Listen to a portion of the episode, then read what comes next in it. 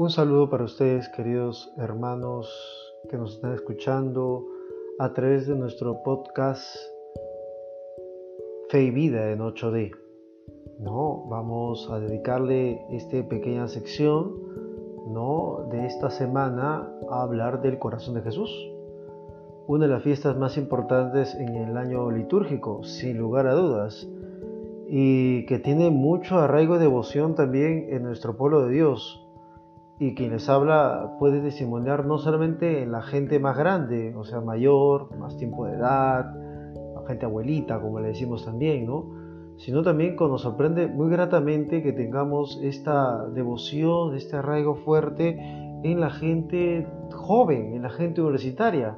Por lo menos acá en la ciudad de Lima me consta que hay mucha gente joven que los primeros viernes de mes le da un tiempo preciso a la devoción del corazón de Jesús. Va a misa a la parroquia más cercana, de su trabajo, de estudio más cercano, recibe la comunión y previamente está pidiendo la confesión sacramental o tiene una actitud de reparar por sus pecados y luego pues lo va uniendo con el tema de alguna formación doctrinal, una formación bíblica, etc. O sea, hay un deseo de profundizar cada vez más en la devoción al corazón de Jesús que este viernes que tenemos, que viene, vamos a celebrarlo de una manera muy intensa y muy bonita.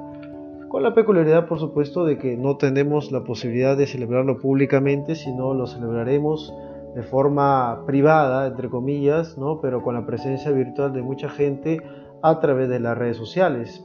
Que yo sepa, hay muchas parroquias, por lo menos aquí en la ciudad de Lima, que le van a dedicar un pequeño espacio a una charla, a un momento de reflexión personal, a una oración al Santísimo, a un momento de oración también personal y por supuesto motivar a la gente a que pueda ir a la Santa Misa como tal, ¿no? Bueno, aunque sea de forma virtual, me refiero.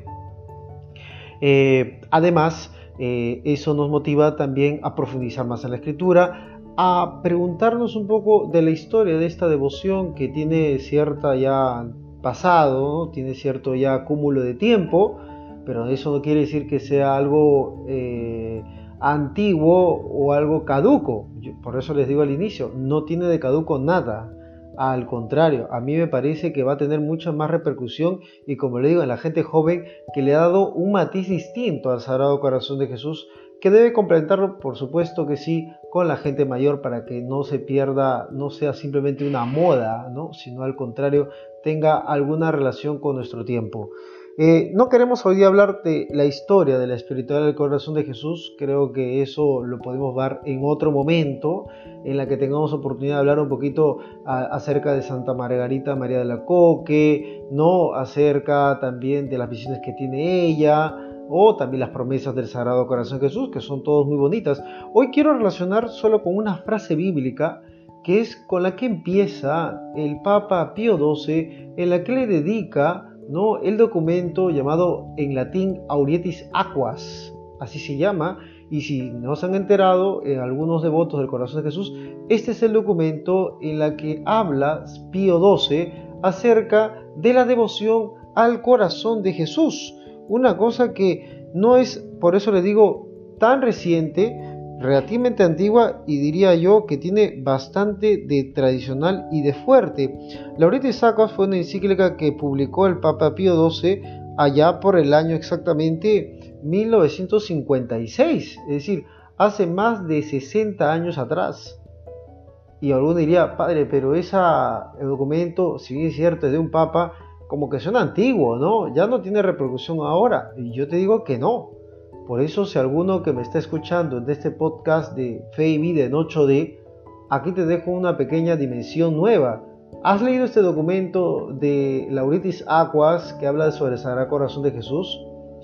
Porque a lo mejor tú me dirás, padre, yo voy los primeros viernes de mes, yo voy a mi formación de tal sitio, yo recibo la comunión, yo me acerco a la imagen del corazón y, y presento mi óvulo, etcétera. O también me puedes decir, yo tengo una imagen del corazón de Jesús de todos los estilos que sea. Si el estilo vintage, si el estilo moderno, si el estilo minimalista, lo tengo pegado en mi cuaderno, lo tengo pegado en mi iPad, lo tengo pegado en mi celular, está como fondo de pantalla de, de mi propio celular y de mi propia pantalla de, de un cuadro, etcétera, etcétera.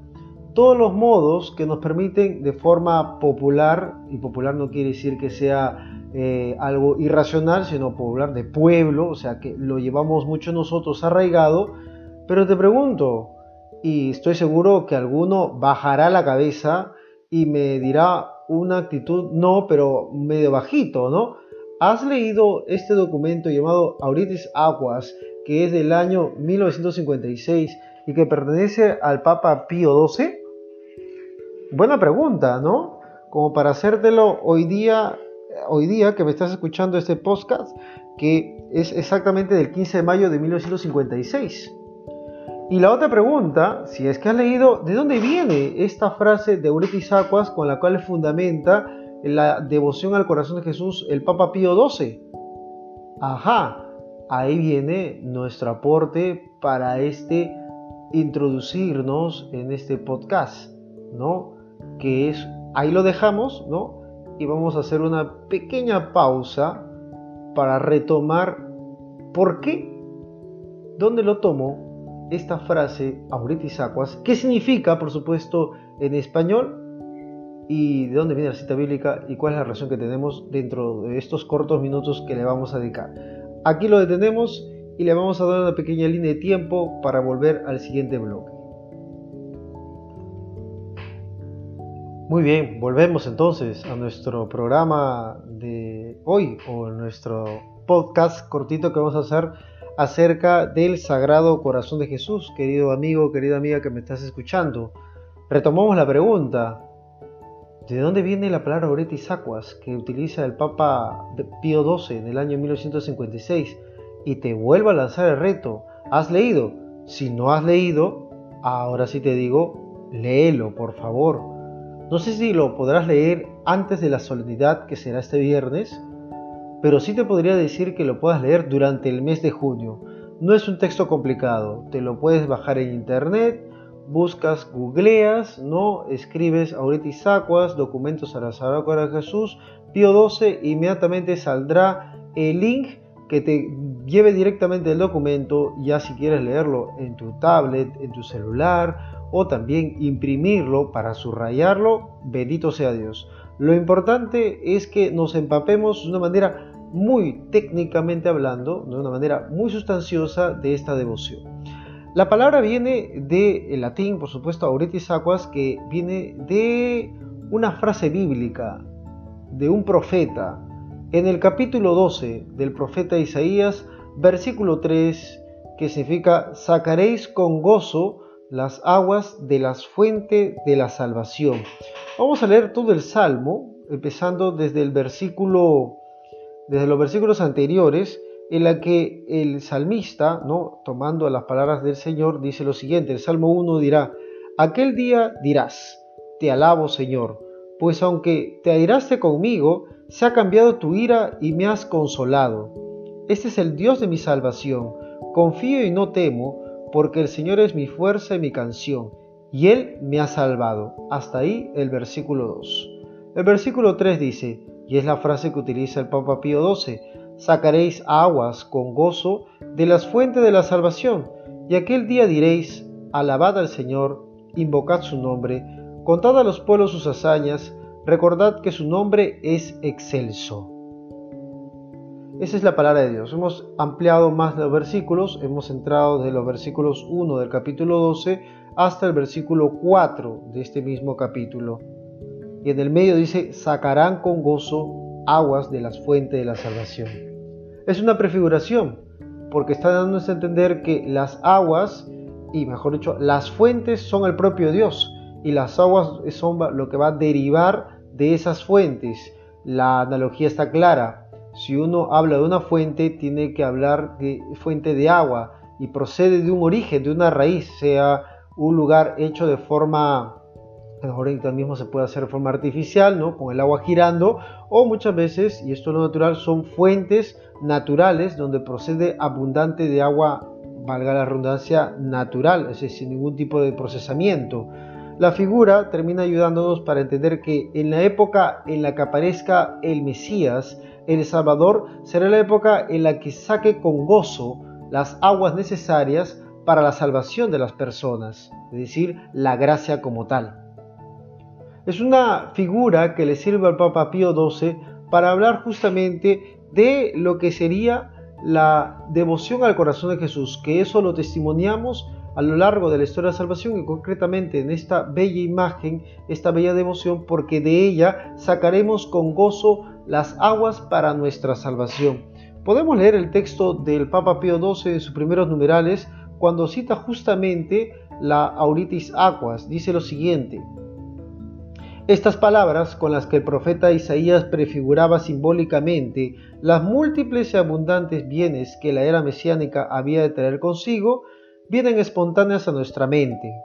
Y saltamos un poquito más adelante algunos mm, párrafos más adelante para decir, corresponde a los deseos del orbe católico que mandó celebrar la fiesta del Sacratísimo Corazón de Jesús en la Iglesia Universal. Y termino leyendo, innumerables son, en efecto, las riquezas celestiales que el culto tributado al Sagrado Corazón infunde las almas. Este es muy interesante porque está dando a entender que no es que se cumple o está relacionado directamente la cita con el culto, sino que es una cita que anticipa lo que va a suceder en la persona de Cristo Jesús, donde va a venir la fuente de la salvación auténtica. Y la devoción al corazón Jesús y la imagen lo que va a hacernos es recordar lo que Cristo hizo y que ya se encontraba preparándose en el Antiguo Testamento. Dice el Papa Pío XII más adelante, esta devoción al corazón de Jesús purifica a las personas las llena de consuelos sobrenaturales y los mueve a alcanzar las virtudes, todas las virtudes como tal. Y me salto algunas líneas más adelante, dice, gracias a don tan inestimable, la iglesia puede manifestar más ampliamente su amor a su divino fundador y cumplir más fielmente esta exhortación que según el evangelista San Juan profirió el mismo Jesucristo y toma la cita de Juan 7 versículos 37 al 39, ¿no? En el último día de la fiesta, Jesús, habiéndose puesto en pie, dijo en alta voz, El que tiene sed, venga a mí y beba el que cree en mí.